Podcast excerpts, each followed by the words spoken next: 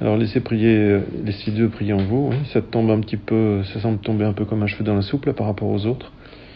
Mais donc effectivement, hein, c'est c'est une forme d'ordination véritable quand il commence en fait à, à prier euh, en nous. Et donc ce n'est plus par notre volonté compris, mais c'est lui qui prie en nous. Et quand ce sentiment arrive, euh, c'est très net. On s'arrête et on sent la prière qui agit en nous sans même qu'on l'ait souhaité. Mais on le reconnaît puisqu'on avait prié par ailleurs à différents moments, donc on reconnaît le mécanisme de la prière. Et quand euh, c'est lui qui se met à prier, eh bien on est surpris, on s'arrête instantanément et on laisse cette prière s'accomplir en nous. Oui. C'est à la fois euh, étonnant et à la fois très naturel. On n'est pas surpris, enfin on est surpris parce qu'il y a non-volonté du petit jeu de se mettre en prière, mais en même temps c'est quelque chose de naturel. C'est pas quelque chose de extraordinaire, c'est quelque chose qui nous semble tout à fait naturel, dans le même temps. Ça crée une forme de communion, on se sent en communion, et ça amène aussi donc une vibration d'amour. La communion, euh, c'est plutôt l'union, hein, l'union consciente avec Dieu, comme dit Joël.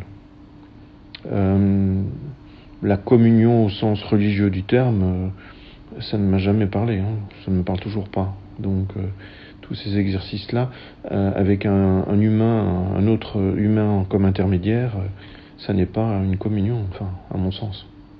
C'est seulement quand il y a une forme de, de toucher avec avec la conscience Dieu qui a communion. Ça, c'est une phrase clé de l'enseignement de Joël, hein, donc euh, un mental imprégné et, loi d'harmonie dans notre vie, parce que quand ces vérités, ces lettres de vérité commencent à, à percoler dans notre mental, elles viennent donc remplacer euh, des fausses croyances qui nous ont été euh, amenées par notre environnement, éducation, etc. Donc les croyances auxquelles on a adhéré, sont progressivement remplacés par ces principes de vérité. Et ça, ça nous met en fait en, vibration, alors avec les lois de l'univers, et donc avec cette conscience Dieu. C'est comme si on se branche à ce moment-là, comme si on se plug dans un, une prise électrique, euh, et ça commence à avoir des effets dans nos vies. Donc euh, des effets d'apaisement, de, santé ren, renforcée, de, de synchronicité merveilleuse, euh, euh, d'abondance matérielle. Voilà. Ça commence en fait à, agir très doucement, mais après quelques mois, on se rend compte des, améliorations, des choses qui ont disparu de, notre vie, qui qu'on souhaitait pas garder d'ailleurs, mais euh, voilà. Donc comme Joël dit aussi, les, fruits arrivent très vite, c'est seulement la pleine réalisation qui prend du temps.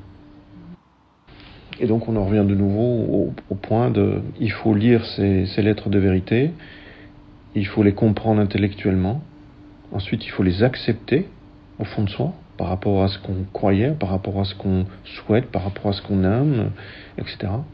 ou ce qu'on attendait de la vie.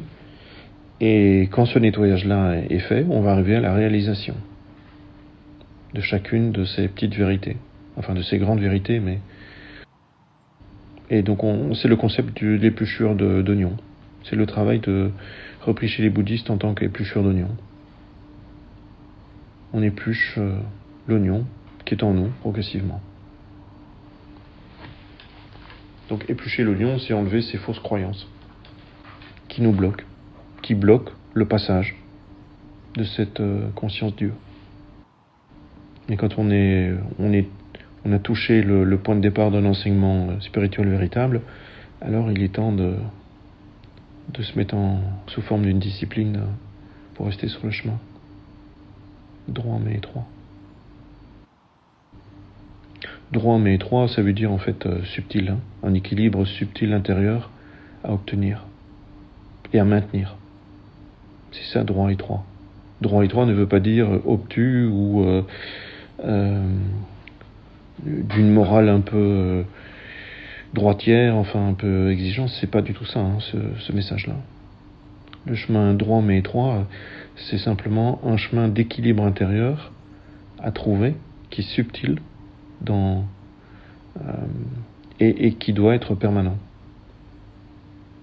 Donc, c'est euh, quand on est tenté de croire à, l'existence euh, séparée de Dieu ou de souffrance, etc., etc., c'est de se ramener sur ces vérités et à nouveau se dire non, non, je ne, je ne crois pas ce que je vois, ou je suis tenté de voir, ou je suis tenté de penser, mais je me ramène sur, euh, je crois, ce que je sais euh, de la vérité.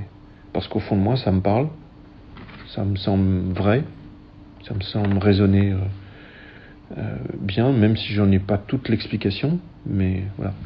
Donc je dois me remettre dans ce chemin d'équilibre intérieurement tout le temps pour être dans une, douceur d'équilibre intérieur, mais tout le temps aligné en fait sur ce chemin de vérité. C'est un peu comme l'exercice de surf, hein. rester en équilibre euh, avec une vague et surfer. Il faut rester en équilibre le plus longtemps possible. Et souvent, on, glisse à côté, puis il faut remonter et reprendre une vague. Parce que la partie n'est pas facile quand même. Hein. Vaincre le monde, c'est pas une chose facile. Hein. Donc vaincre la somme de toutes les croyances, euh, erronées dans le mental humain qui agissent sur nous ou sur chacun de nous, euh, c'est pas évident à vaincre.